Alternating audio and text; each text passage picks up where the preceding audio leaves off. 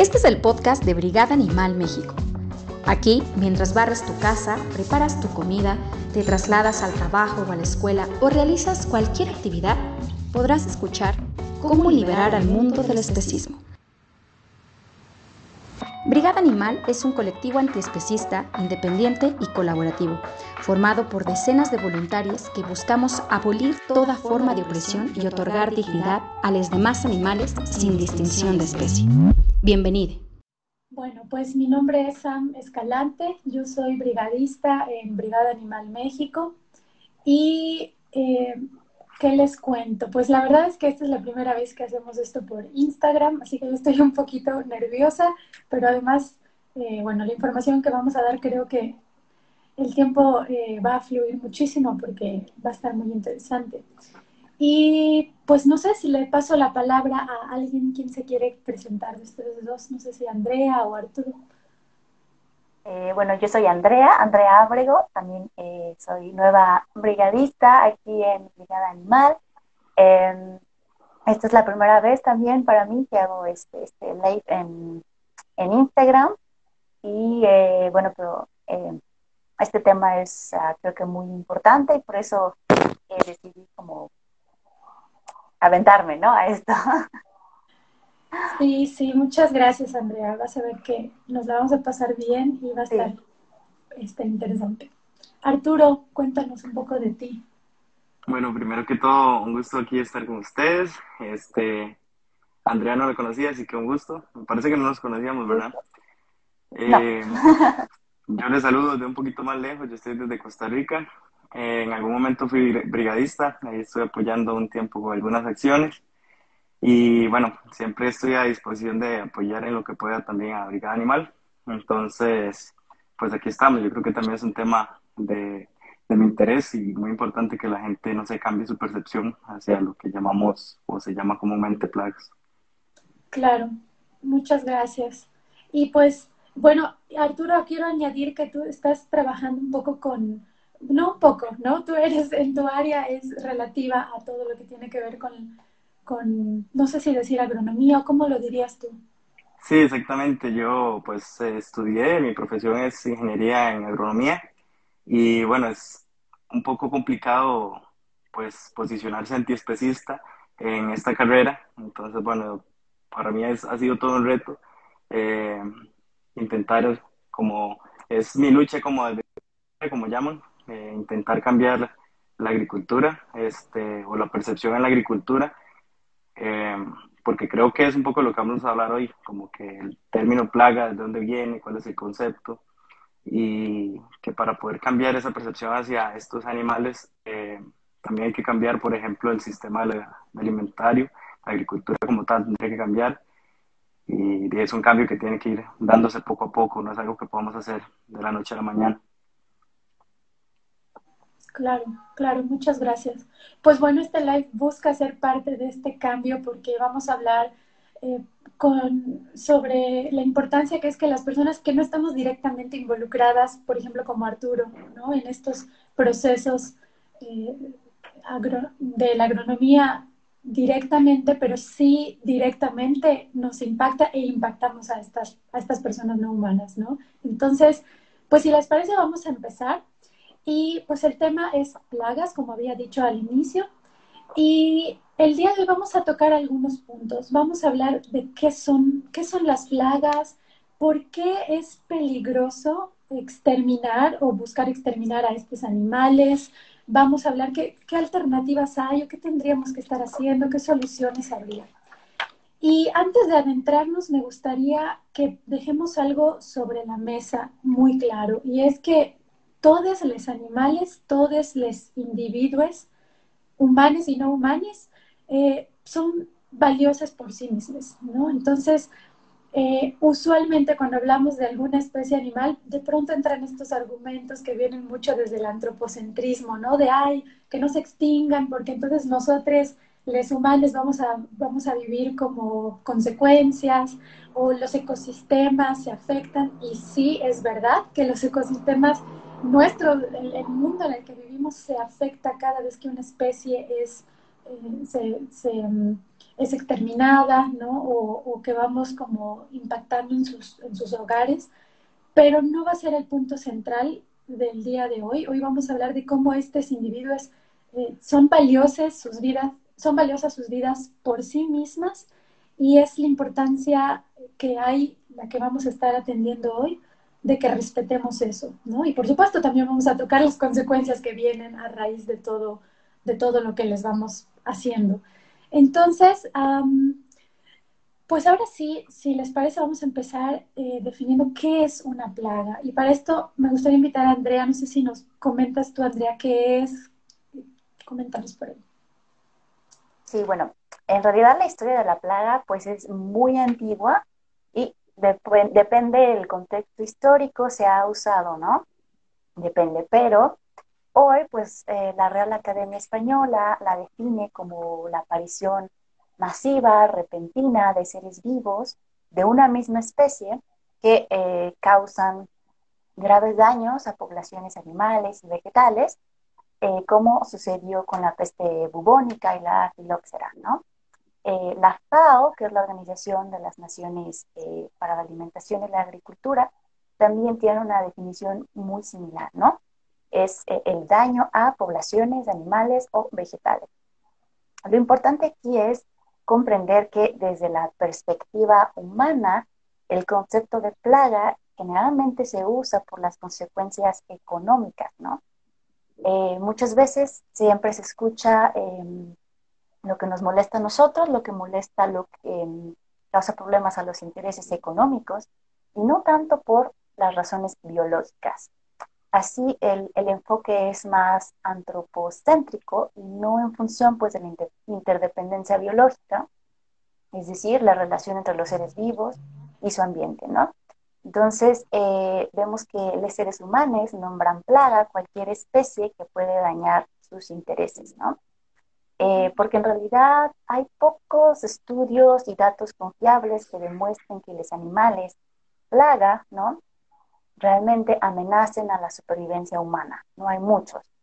Em, entonces esta palabra se usa desde ya hace mucho tiempo de forma manipuladora porque se considera que las vidas de otros animales eh, no humanos eh, son inferiores y por lo tanto sus intereses, eh, sus vidas son menospreciados a favor de los em, beneficios económicos, sociales, estéticos, ¿no? Muchas veces en una ciudad Em, entonces, el uso de la palabra plaga para referirnos a algunos eh, animales eh, tiene un valor supremacista.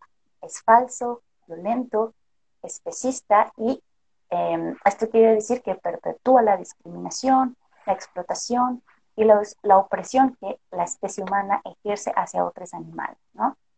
Em, así, cualquier animal, cualquier especie animal puede ser una plaga y es que así los seres humanos eh, lo, lo, piensan. Si simplemente les molesta un poquito, se, considera ya una plaga, ¿no? Aun cuando hay pocos estudios y que es, eh, bueno, hablaremos más de esto después, pero que lo, que lo demuestren como correctamente, ¿no? Claro, muchas gracias, Andrea. Creo que esto que has explicado deja muy, muy claro cómo este concepto realmente lo hemos construido los humanos para ciertos beneficios. ¿no? De hecho, algo que vamos también a estar abordando es cómo mirando con ahora sí que los lentes del, del antiespecismo, muchos clasificamos los humanos a, los animales dependiendo de si son eh, para nuestro beneficio de alguna manera, ¿no? El mascotismo, para las supuestas terapias, los, los caballos, para transporte, este, para comer, ¿no? Y los que no están ahí entran en otra gran categoría que es hay que eliminarlos, hay que quitarlos, plagas, ¿no? O cosas que, como tú bien decías, nos van a perjudicar en algún nivel, entonces los malmiramos y los discriminamos, ¿no? Entonces, muchas gracias por, por toda esta definición tan, tan clara. Y pues ahora sí, vamos a, a platicar un poquito sobre ¿Cuáles son las verdaderas causas que hacen que consideremos a un animal una plaga? Que no son necesariamente que sean en sí una, una, molestia en sí mismo, en sí mismas por su propia existencia, ¿no? Eh, entonces, ¿cuáles son estos criterios que los humanos usamos para esto? Y hay un, un, hecho que es que las poblaciones cuando, de algunos animales, cuando son numerosas por sí mismas, eh, es decir, el humano no ha intervenido para que una población crezca demasiado, vamos a ver más adelante como con los, perros y gatos, eh, estos, estas poblaciones muy extendidas de animales no son un problema. Entonces, eh, no sé si Arturo, tú en tu experiencia nos pudieras ir contando cómo es que se empieza a mezclar este tema de los animales como plaga y problema. Eh, tú, algo que nos quieras comentar por aquí. Bueno, yo creo que Andrea fue súper clara ahí con el concepto de, y creo que también lo que vos dijiste sobre que están, los animales están en dos categorías, los que son funcionales para la especie humana y los que no son funcionales pues son vistos como plaga. Podría hablar un poco de la agricultura, que es como lo, con lo que estoy más relacionado y también creo donde, donde, es fuertemente, donde son fuertemente impactados. Eh, y es por, por el tipo de agricultura tal vez en la que, de la que dependemos, se podría decir, actualmente y de los monocultivos, es de lo que mayormente nuestra alimentación depende y la forma en la que se ha desarrollado este, ha sido en generar grandes campos de, de una especie, de un cultivo, de, un producto a sacar y ese producto pues con el paso de los tiempos se ha afectado por, por diferentes animales, por decirlo de un modo antropocentrista, se ha afectado. Este, entonces no se da como un manejo eh, digamos que respetuoso para ambas partes, de la forma en que el humano pueda sacar lo que necesita de ese cultivo y sin hacer un daño al, al entorno, al ambiente y a las demás especies animales que vayan a ver ahí. Entonces se ha buscado quizá un camino práctico e inconsciente hacia las otras especies, que es el uso de plaguicidas. Y bueno, creo que, que es una lucha bastante difícil porque en solo un cultivo se usan muchísimas este, diferentes productos para controlar muchísimas diferentes especies de animales vistas como plagas. Entonces, este, es todo un tema cultural. Por ejemplo, Costa Rica es el país que usa la mayor cantidad de plaguicidas por hectárea. Entonces acá es un tema bien difícil, este, porque ya está como dentro de la, de la cultura de los productores, de los agricultores. Y, y entonces es, como hay una, una, perspectiva que hay que cambiar, de si es realmente esa la forma en la que se debería trabajar la agricultura o ver el trasfondo, o sea, si, si nada más esas especies vistas como plagas, se les debería aplicar un plaguicida y listo, producimos con tranquilidad o ver más bien de dónde viene el problema, que es algo que me gustaría mencionar, que al final el humano por beneficio a, a sí mismo, este, aplica eh, o trata a estas especies como plagas, como algo dañino, pero es probablemente por nuestras mismas acciones que se desarrollan esos crecimientos descontrolados de estas especies que terminan afectando al mismo trabajo del humano, pero nosotros después terminamos aniquilando, digamos, esas especies. No sé, eso es un poco lo que podría comentar, no sé si ustedes quieren agregar algo. Claro, claro, gracias Arturo. Sí, sí, justamente esto que mencionas de, los monocultivos y cómo la idea del antropocentrismo es que nos afectan en los cultivos, ¿no? Y a mí una idea que, pues cuando empecé como a meterme a mirar el mundo desde el antiespecismo, me voló la cabeza fue este pensar que así como Arturo vive en Costa Rica, yo estoy en México, Andrea también, hay gente en otras partes del mundo y vivimos en casas, en departamentos. Estos animales, estos insectos viven en esos cultivos, o sea, son sus hogares, son sus casas. Entonces, nombrar que nos perjudican por solo existir, desde ahí ya está como bien, oh, no sé, eh, eh, muy normalizada esta idea de que casi, casi el que no nos beneficie está mal y hay que exterminarlo. ¿Y qué, qué dice eso de la visión que tenemos como humanos, ¿no? De decir, es su hogar, pero como su hogar me sirve a mí, voy a hacer lo que sea necesario, como esto que mencionabas, Arturo, el uso de plaguicidas. Y también dijiste una palabra eh, que es beneficio, ¿no? Para los humanos. Pero creo que eso también es importante que lo vayamos cuestionando, porque ¿qué tanto realmente nos beneficia a nosotros que se usen plaguicidas, que se usen pues prácticamente venenos o eh, sustancias, ¿no? Que van eh, intoxicando, tal vez hay medidas que hacen, ah, pues esto no, no intoxica a los humanos, ¿no? Pero sí intoxica también a otros animales. Eh, y sin mencionar lo que hemos dicho, ¿no? El, el, desequilibrio ecológico que esto tiene y que a todos nos hace daño, a todos los animales, humanos y no humanos, ¿no? Pero bueno, es como poner igual en gran tela de juicio esta idea de que realmente nos beneficiamos al estar asesinando otras, otras especies. Andrea, no sé si tú quieres comentar algo aquí eh, o seguimos con, con nuestro, nuestros temas.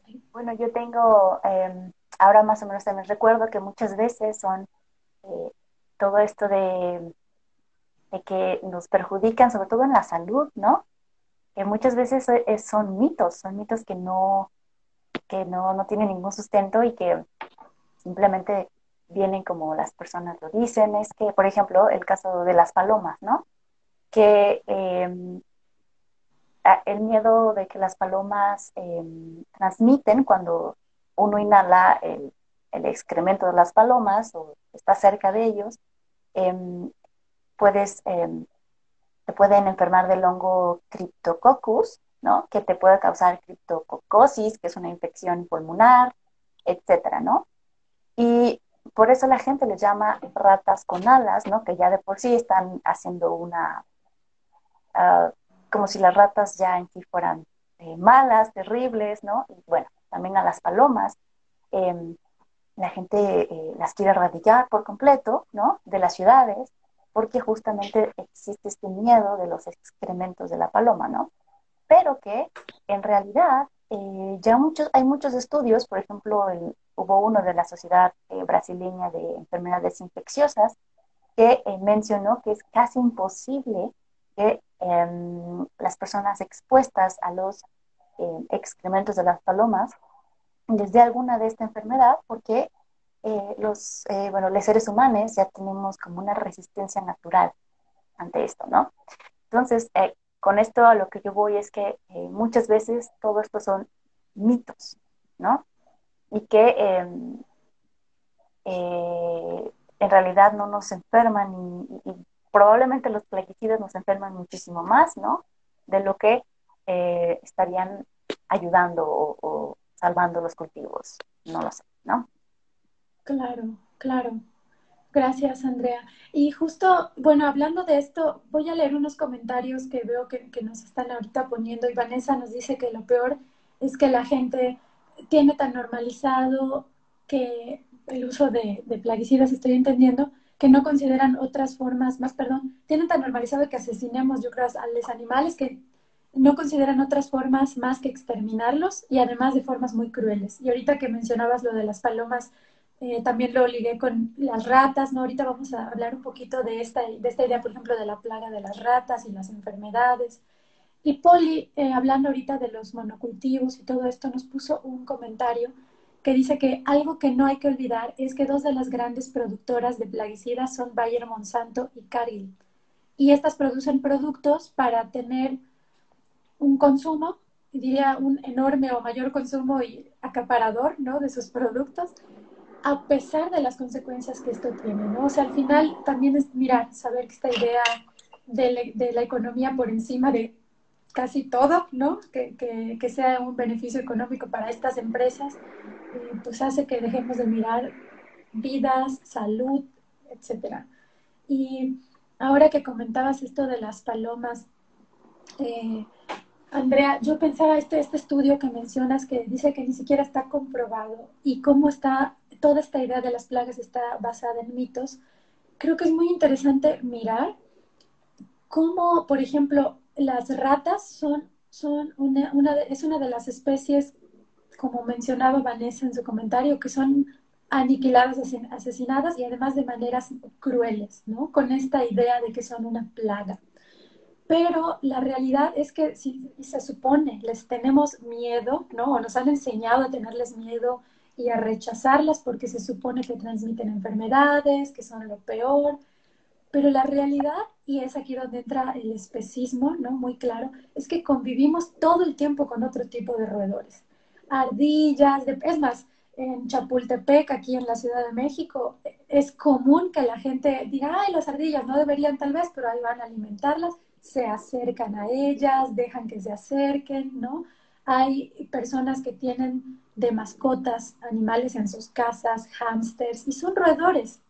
Entonces, ahí es donde vemos el especismo, ¿no? De aquellos animales que son bonitos o que nos sirven para acariciarlos, para que nos den compañía. Entonces, en esos no se, no se satanizan y no se dice, te van a transmitir algo, pero las ratas, que además tienen una relación histórica con la humanidad en cuanto a que desde tiempos ancestrales, les humanos eh, han tratado de exterminarlas, pues porque entran en las casas, ¿no? Y casualmente estas que entran en las casas eh, o que de pronto eh, se acercan a la basura, están buscando sobrevivir porque hemos invadido sus casas, ¿no? pues estos animales resulta que al ser roedores, esos sí van a transmitir, por ejemplo, rabia. Y una de las maneras de notar que esto es un gran mito es que si realmente las ratas fueran tan transmisoras de enfermedades, yo creo que la mayoría ya estaríamos contagiadas. Incluso platicaba con Poli esta semana sobre estos temas y él salió el tema de cuántas personas realmente, si ustedes googlean, si ustedes buscan en cualquier red, cuántas personas mueren o les da eh, rabia. Y es que las ratas ay, es, conviven con nosotros, con nosotros. Entonces, si realmente fueran tan transmisoras, yo creo que los índices de, de, rabia, de enfermedades, ya estarían por los, por los, por los cielos, ¿no? Pero la, la realidad es que lamentablemente también desde la formación de muchos veterinarios y zootecnistas o las escuelas forman estas carreras desde una visión también antropocéntrica. Entonces, todos los estudios, todo lo que sale, se empieza como a permear en esta misma idea, ¿no? De que eh, hay animales que hay que exterminar, hay animales que van a causar enfermedades y ya no se, no se cuestiona, a pesar de que realmente no hay, mm, no hay indicios de que estas enfermedades se están transmitiendo, ¿no? O con las cucarachas también. Eh, no sé si alguien aquí quisiera comentar algo eh, con esto que estaba. Bueno, yo, con lo que estás diciendo, ¿no? Justo esto de que la rabia y demás, y que bueno, siempre hay un, siempre se dice que la rabia se transmite a los, a, los perros, ¿no? Eh, cuando los muerden, etcétera. Entonces, solo hay que pensar un poquito porque hablando de, México, hay más, hay millones, millones de perros abandonados en las calles que obviamente no están vacunados contra la rabia, ¿no? Y em, muchos, eh, bueno, muchos que están en sus, que tienen casas, que tienen hogares, tampoco están vacunados, ¿no? Entonces, en México, por ejemplo, al parecer, eh, esto es como un dato del gobierno, pero eh, como desde el 2015 ha habido una baja enorme en casos de rabia, ¿no? Una, dos, al año probablemente. Entonces, eh, ¿cuánto hay de verdad en que las ratas transmiten rabia? ¿No? O los murciélagos en otros países. ¿Cuánto hay de verdad en ello? Porque si realmente pasara esto, porque hay tan poco nivel de, casos, hablando de, México, entonces no tiene eh, como ninguna lógica creer todo este tipo, que, que son, obviamente vamos a lo mismo, mitos, ¿no? Claro, claro. Y, fíjate que ahora que dices esto, y nada más quiero acotar un poquito también lo de las cucarachas, que son otra de las especies que nos hemos como humanidad ensañado con hacer que se vayan, según nosotros, de nuestras casas cuando nuevamente pues son, eh, eh, viven o hemos invadido también mucho terreno, que esa es otra cosa, ¿no? Como la tala eh, igual si Arturo más adelante nos quiere comentar un poquito o en su experiencia si hay algo, ¿no? Como la tala para generar granjas, por ejemplo, mataderos, hace que todas esas personas, insectas, insectos que viven ahí, mm, se quedan sin hogar, entonces empiezan a ir a otros lugares y bueno, por ejemplo, las cucarachas, que son una de las cosas que más se dice entre otros insectos, ¿no? que es que las enfermedades, que son asquerosas, que no sé qué, pero la realidad es que las cucarachas viven en nuestras casas. Digo, a veces hay personas que fumigan, pero a ver, han pasado millones de años en la Tierra más que nosotros y van a persistir, o sea, son una especie que lleva en esta Tierra la vida de la Tierra, ¿no? Casi, casi. Entonces, están ahí y si realmente fueran tan transmisoras de enfermedades, ya estaríamos todos o la mayoría con esas enfermedades que no las vemos, ¿no? Ellos viven en las casas, salen en las noches, van a la comida, a la basura. Lo que realmente hace que sí nos enfermemos y que está relacionado con animales es que nos los comamos. O sea, las enfermedades que sí están ahí sustentadas, no se dice, por supuesto, porque hay industrias eh, de carne, de leche, que no les conviene, pero lo que no se dice es que todos los grados de muchas enfermedades metabólicas, incluso cáncer, todo lo que le inyectan a los animales que nos comemos, ¿no? Antibióticos eh, en cantidades terribles y bueno, ya quien quiera consultar tenemos artículos y videos sobre esto, ¿no? Pero eso sí hace el comer nosotros animales, por ejemplo, la peste bubónica que mencionabas hace ratito, estaba muy relacionada también con una relación con los animales de, de incluso comer ratas, abrirlas, estar expuestos, los humanos, a los cuerpos abiertos de, estos, de estas personas no humanas. Y entonces sí, era una época de una higiene muy distinta, de costumbres también que actualmente aquí, no sé, aquí me refiero a esta zona, México, tal vez eh, Latinoamérica, Estados Unidos, todo esto, ¿no?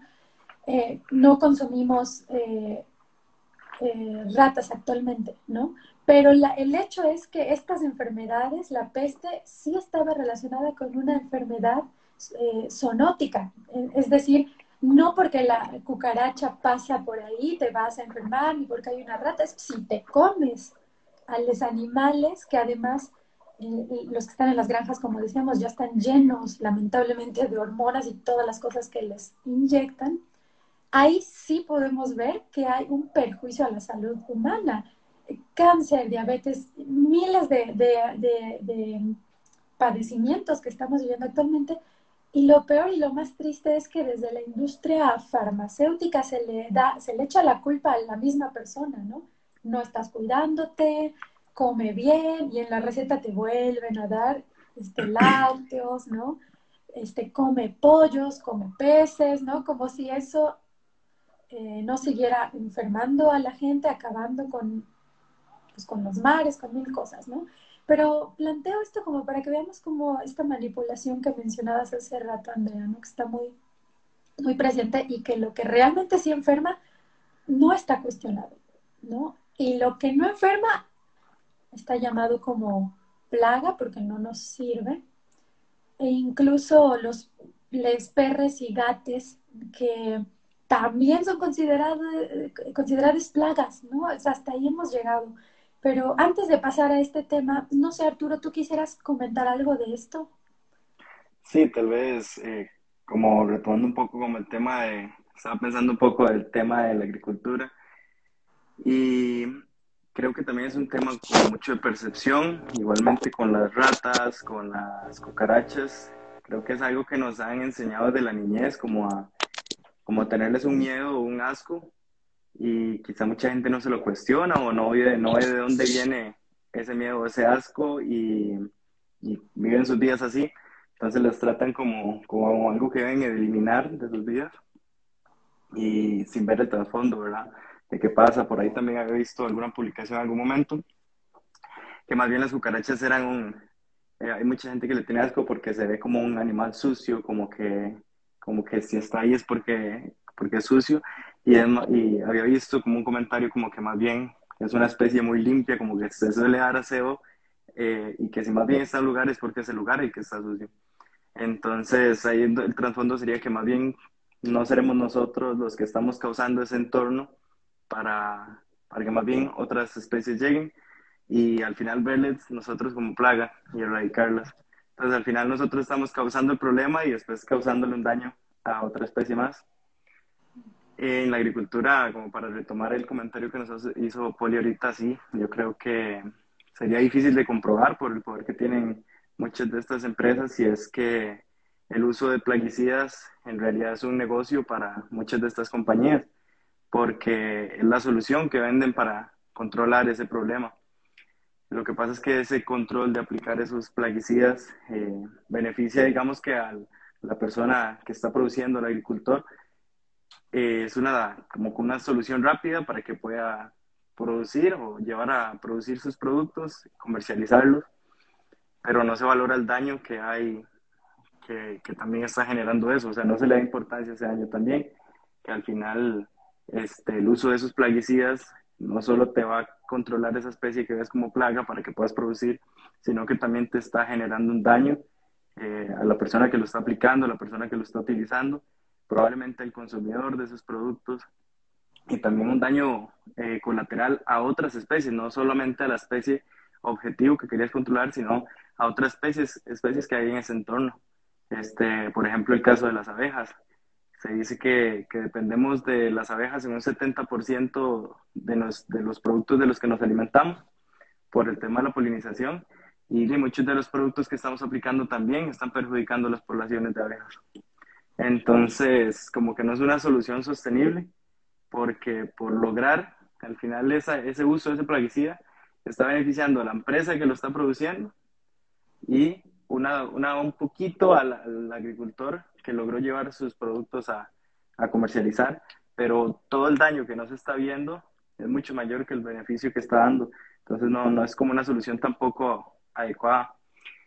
Quizá si hay solución y quizá el cambio sea como paulatino, muy despacio, pero si hay agricultores que son más conscientes y que van haciendo un cambio desde, desde su espacio y es este, primero que no, lo que produzcan no sean monocultivos, que sean agricultura más variada, diferentes cultivos, para que no vayan a causar esa, esos crecimientos desproporcionados de algunas especies que después se vayan a ver como plagas.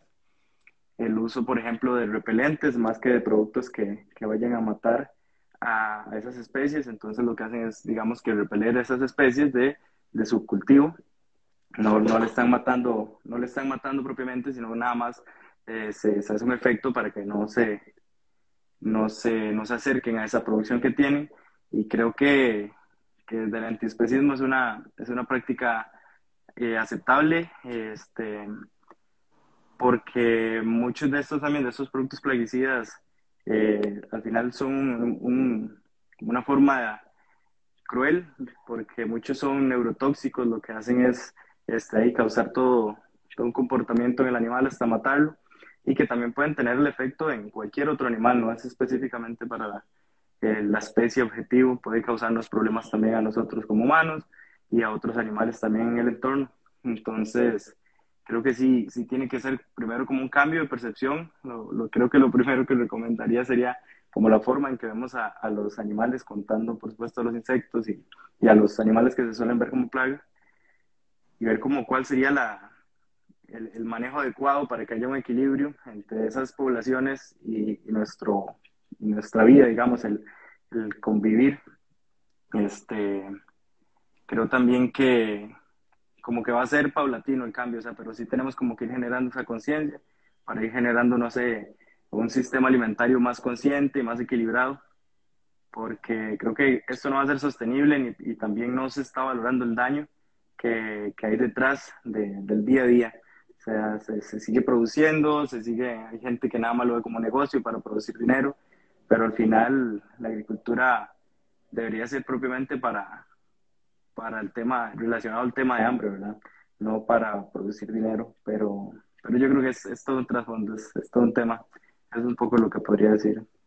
Sí, sí, muchísimas gracias, Arturo. Creo que esto que dijiste ahorita y que va un poco con una pregunta que nos hace Ecovegan, que igual podemos dejar esta pregunta hacia el cierre y conclusiones, que nos pregunta cómo transformar esta mentalidad y Arturo acaba de mencionar eh, pues algunos puntos importantes para que empecemos a hacer un cambio o continuemos, porque yo creo que hay gente que ya está o ya estamos haciendo cosas distintas, pero necesitamos que más personas cada vez eh, abramos el, como la mente a mirar el, el, especismo y cómo actuar desde el antiespecismo, que me parece que sería una eh, básico, ¿no? Para empezar a hacer un cambio. Eh, Andrea, y voy a continuar, no sé si tú quieras mencionar algo, pero quisiera retomar algunos puntos que incluso algo que mencionaste, ya saben, cualquier cosa me interrumpen o, van diciendo.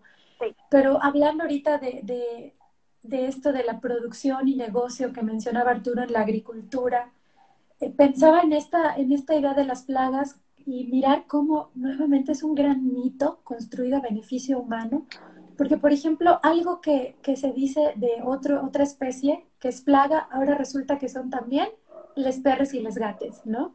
Que son animales que, que son, son usados como mascotas principalmente, eh, en algunos lugares tal vez también como alimento, pero resulta que esto, esto que mencionaba también Arturo, de que nosotros somos quienes estamos provocando de pronto esta situación, y ya que lo provocamos y algo salió mal, plaga, ¿no? Como que eso, incluso la sobrepoblación, por ejemplo, de animales, pensaba en la tala que hay para la deforestación, para crear las industrias cárnicas, lácteas, etcétera.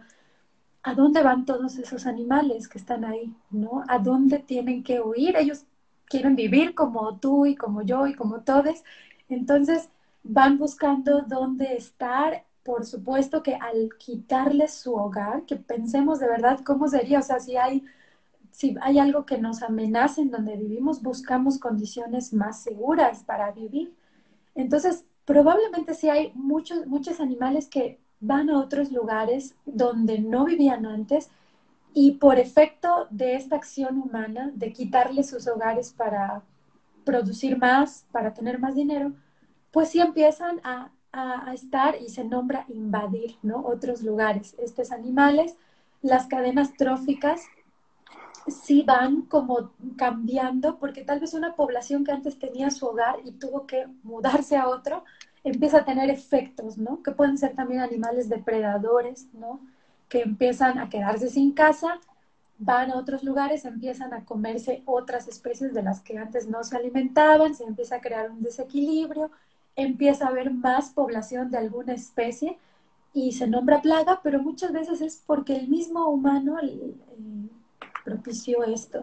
Y algo así pasa, por ejemplo, con perros y gatos, que es que a través del mascotismo, a través de esta manera de especismo que es quiero alguien que me acompañe, que sea tierne, ¿no? Que se vea bonite, que pueda estar conmigo porque estoy sola, tal vez, sola, no lo sé. Entonces, eh, se compran, se utilizan como si fueran objetos, entonces ya desde ahí está todo mal. Hay personas que venden vidas, venden animales, eh, reproducción forzada, violación, lo que sucede con todas las, pues las perras que se la pasan pariendo perritos para que sean vendidos. El perrito muy bonito llega a la casa para los hijos, ¿no? Y cuando crecen y notamos que es difícil porque es una persona no humana que necesita, como todos, atención, espacio, libertad. Y es difícil, tal vez para algunas personas que no lo habían considerado, pues es muy fácil como abrir la puerta, salen a la calle, se empiezan a reproducir entre ellas por la propia responsabilidad y desconocimiento humano de, ¿no? De, bueno, e irresponsabilidad realmente, ¿no? Y y entonces empiezan a haber un montón de perros y gatos en las calles, son denominadas ahora sí plagas y entonces a exterminar, ¿no? Y a matarles y a hacerles cosas pues terribles. No sé si alguien quiera comentar algo de esto por aquí. Y ahora que lo, que lo mencionas, esto em, va mucho de la mano con el comprar animal, animales eh, silvestres, exóticos, ¿no? Que eh, vamos a lo mismo, ya el hecho de, usarlos como objetos que pueden ser vendidos y comprados, ya eso es, ya está mal, ¿no? O sea, pero, ¿qué pasa? Que muchas veces estos animalitos em, se escapan, son abandonados, eh, quién sabe, ¿no? Pero eh, se vuelven, eh, empiezan a reproducirse muchísimo y ahora vemos, por ejemplo, aquí en la Ciudad de México, muchos, muchos periquitos, periquitos que vienen de Argentina, ¿no? Entonces, estos periquitos son muy, muy vistosos para, los humanos, son de colores, son este, muy tiernos, muy bonitos, entonces eh, las personas los compran, ¿no? Y estos periquitos se han escapado, los han abandonado y ahora están en toda la ciudad, en muchas partes de la ciudad, desplazando a los pájaros nativos de, de aquí, ¿no? Y obviamente esto no es culpa de los periquitos, porque muchas personas quieren eh, eliminarlos, matarlos, asesinarlos, porque es que no es justo que estos periquitos estén quitando la comida a los pájaros mexicanos, ¿no? Pero no son los periquitos el problema, el problema es que eh, justo lo que dices es la, pues la desinformación, no existe información eh, para que la gente deje de comprar animales en sí, y, pero también animales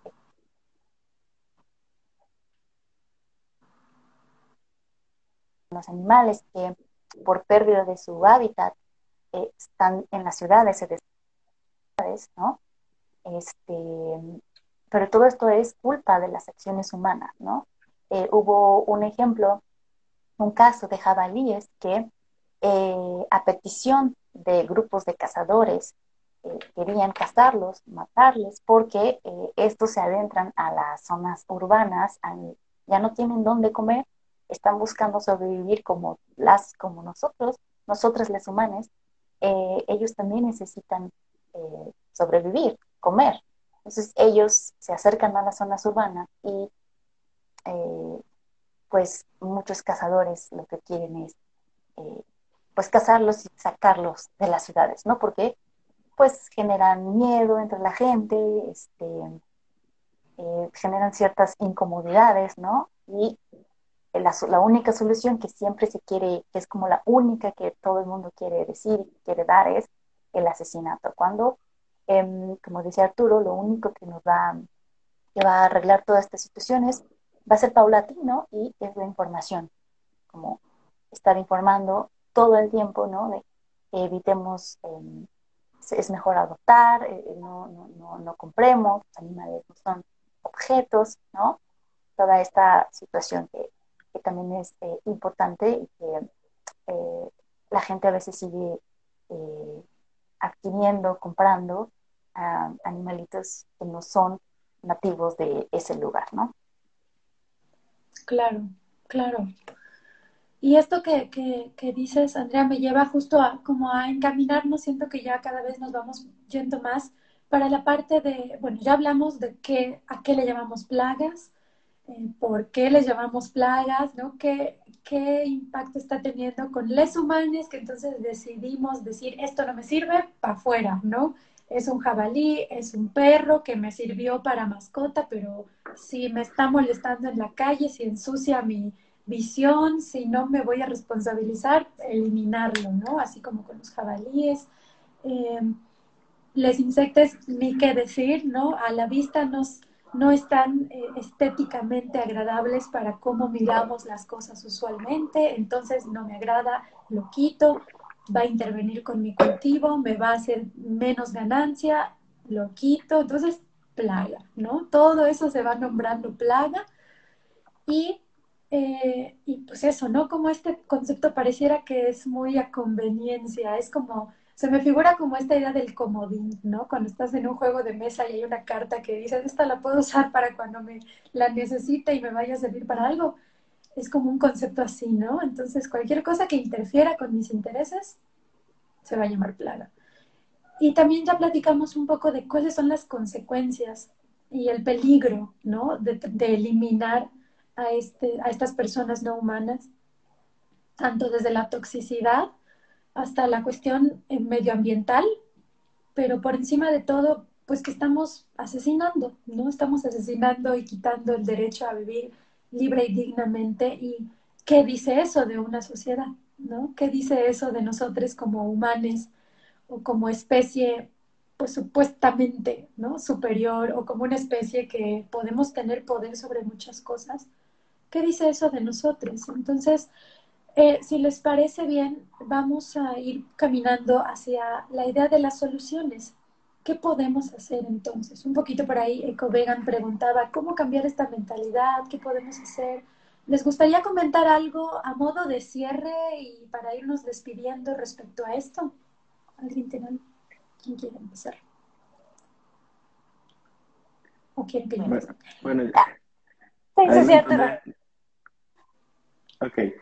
Este, bueno, yo creo que, gracias, como en, yo creo que como en todos los aspectos de, nuestras vidas, para entrar un poco en la parte de, filosófica o, reflexiva, es que, que qué tipo de mundo es el que queremos, si queremos un mundo donde pasen ese tipo de injusticias o, o que también para llegar a ser mejores personas, yo sé que, no sé si podría decir todas las personas, pero eh, normalmente día a día estamos pensando, en qué actos hicimos mal para, para mejorarlos y hay muchas cosas que desconocemos y que podemos cuestionarnos para trabajarlas.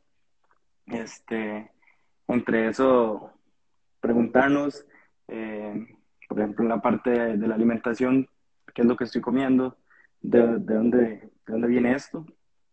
Por supuesto, desde el tema de, de la carne y los lácteos, pero también en la parte de los vegetales también. O sea, no, no es solo que comiendo vegetales ya no estoy matando a alguien. O sea, ¿qué pasa? ¿De dónde vienen esos vegetales?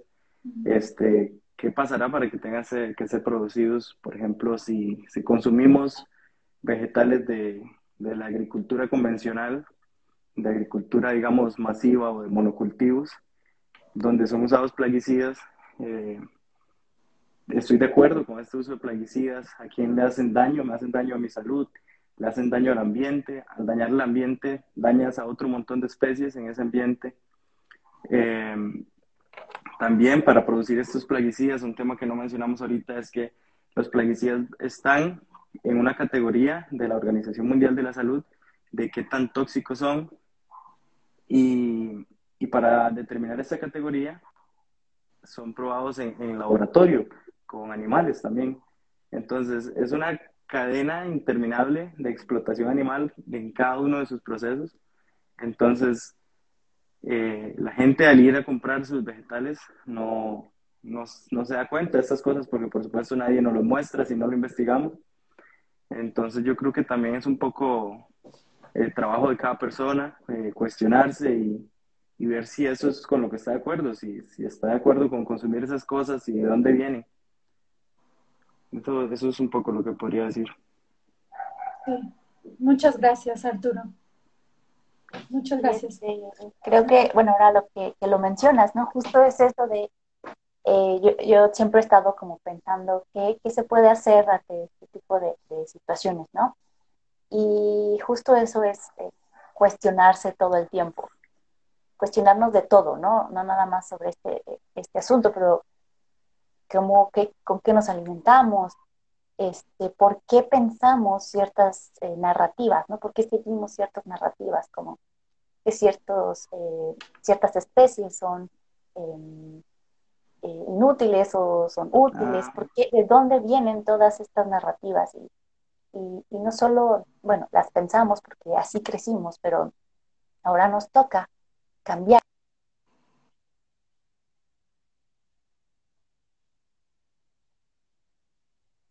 Sirve demasiado es como recordar que nosotros, eh, bueno, nosotros, seres humanos, especie animal en este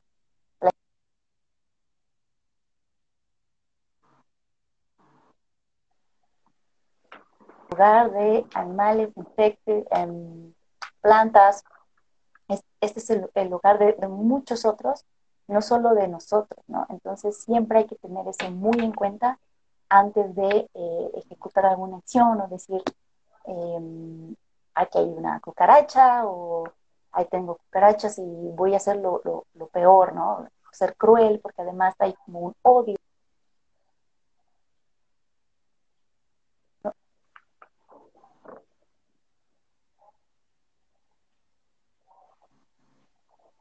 Todo esto siempre hay que tenerlo bien en, en nuestra cabeza pensar todas estas narrativas, cuestionarlas y recordar que todos nosotros somos parte del problema. Esto que vivimos es porque, eh, de cierta manera, eh, nosotros o nuestros em, abuelos, abuelas, todos somos parte de este problema, ¿no? Y eso es lo, que hay que recordar, no, no olvidarlo, no victimizar, em, no victimizarnos. Eh, nosotros somos realmente quienes somos los culpables. Claro, claro, muchas gracias. Y pues si les parece, hay unos comentarios, voy a hacer un poquito de alusión a ellos también para dar algunas, algunas notitas igual finales y podamos despedirnos. Y una de ellas es que por ahí hay un comentario que dice que el peligro de, de creer que, que, hay, por ejemplo, gente buena y toda la mentalidad que eso puede estar, puede estar relacionada con ello, tal vez como una mentalidad muy fija que ya no nos permite cuestionar, ¿no? Yo creo que cualquier idea que nos encasille, gente buena, gente mala, ¿no? Desde ahí creo que esto que decía también Andrea de cuestionar, cuestionar a ver qué es gente buena, a qué le llamamos esto.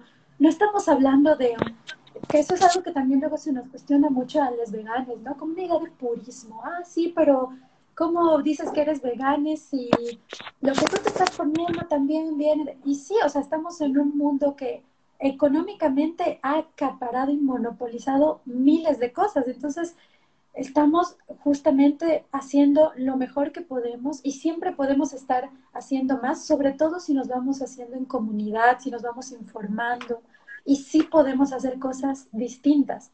Pero creo que lo importante es primero, como decía Andrea ahorita, cuestionar esto que mencionaba Arturo, de ir, incluso preguntáramos desde una postura, incluso tal vez hasta como filosofar un poco más sobre decir, a ver, ¿qué, en dónde estamos, qué está pasando, vamos a, vamos a comunicarnos. Poli por ahí comentaba, dice, una solución es colaborar para que campañas como la nuestra, por cierto, que la pueden firmar si no la han firmado y compartir. Nuestra campaña se llama Subsidios Justos, Alimento y Vida para Todes, todes con X, está en change.org. Eh, esta es una campaña que está, está buscando justamente llegar a más personas y creo que ese es otro punto importante, cuestionar y mirar que la visión que tenemos, la narrativa que tenemos justo de dónde viene, hay otras formas y entonces empezar a tal vez reeducarnos, reaprender, mirar distinto, de pronto ponernos los lentes antiespecistas y decir, a ver, esta frase que estoy diciendo, esto que estoy consumiendo y que doy por sentado que así tiene que ser, y que la que tiene que salir beneficiada por encima de todas las especies es la humana.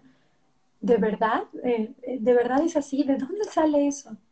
Entonces empezar a cuestionar, difundir, si nos están escuchando y pueden también difundir este live y todos los que tenemos en nuestras redes. Tenemos nuestro artículo respecto a esto de las plagas. Por favor, consúltenlo. Está en nuestras redes, en nuestra página, brigadaanimal.com. Y otra cosa que creo que es muy importante considerar es esto, la comunidad. Es importante que hagamos comunidad porque es más difícil estar en un sistema tan voraz como el sistema económico actual. Es muy difícil tal vez sentirte con la fuerza o que no te bajan las fuerzas y dices, ah, es tanto, ¿no?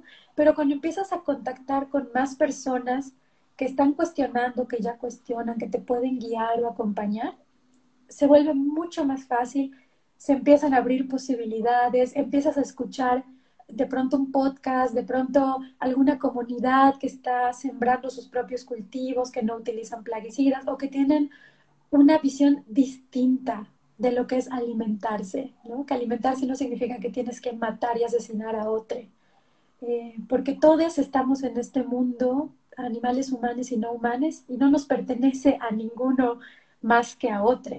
Entonces, creo que la comunidad es importante. Y para quienes todavía están escuchando esto y dicen, es mucho, no sé por dónde empezar, eh, lo básico creo que es siempre, bueno, informarse, eh, buscar, eh, aquí en nuestra página tenemos mucha información, eh, pero también buscar comer y comprar cosas locales, cosas que sean responsables con el medio ambiente. Toma un poquito más de tiempo, sí. Es mucho más fácil ir a un súper donde ya está todo ahí. No, nos preguntan si lo queremos. Ya está todo bien envuelto, bien empaquetado por secciones. Eh, varias mentiras también nutricionales que nos dicen que va a ser bueno para la salud, pero bueno, pues ahí lo agarramos. Y a veces cuestionar va a llevar un poquito más de tiempo, ¿no? Va a llevar el decir de dónde viene esto, quién lo produjo, maltrataron o dañaron, asesinaron algún animal para probarlo o para que este producto esté aquí. la gran mayoría de productos que vamos a encontrar en el mercado, sí, sí lo ha hecho, pero hay otras personas que estamos buscando alternativas. Entonces, buscar, tomarse un tiempo para buscar en sus comunidades lo local, lo, lo que está apoyando también a la gente que está tratando de producir distinto, eh, unirse a redes, unirse al activismo también es, es importante, eh, pues educarnos, reeducarnos y no sé si me, se me esté yendo algo, pero creo que algo que sería importante es preguntarnos también qué tipo de sociedad queremos. ¿Queremos una sociedad donde quienes tenemos el poder lo usamos y abusamos de él o queremos usar el poder que tenemos como especie para que todos podamos vivir cada vez mejor en el mundo? ¿Y, ¿Y qué dice de nosotros que vamos construyendo esta sociedad? Entonces, pues no sé, no sé si haya algo más eh, o vamos ya cerrando. ¿Alguien quiere decir algo más? Creo que ya eh, cerraste muy bien, este, Sam. Eh, por lo que yo siento, este, sí, nada más como reafirmar, ¿no? Esta idea de qué tipo de sociedad queremos ser, ¿no? Creo que eso es muy importante porque, aunque sí es un trabajo individual, también tiene que ser colectivo. Por supuesto.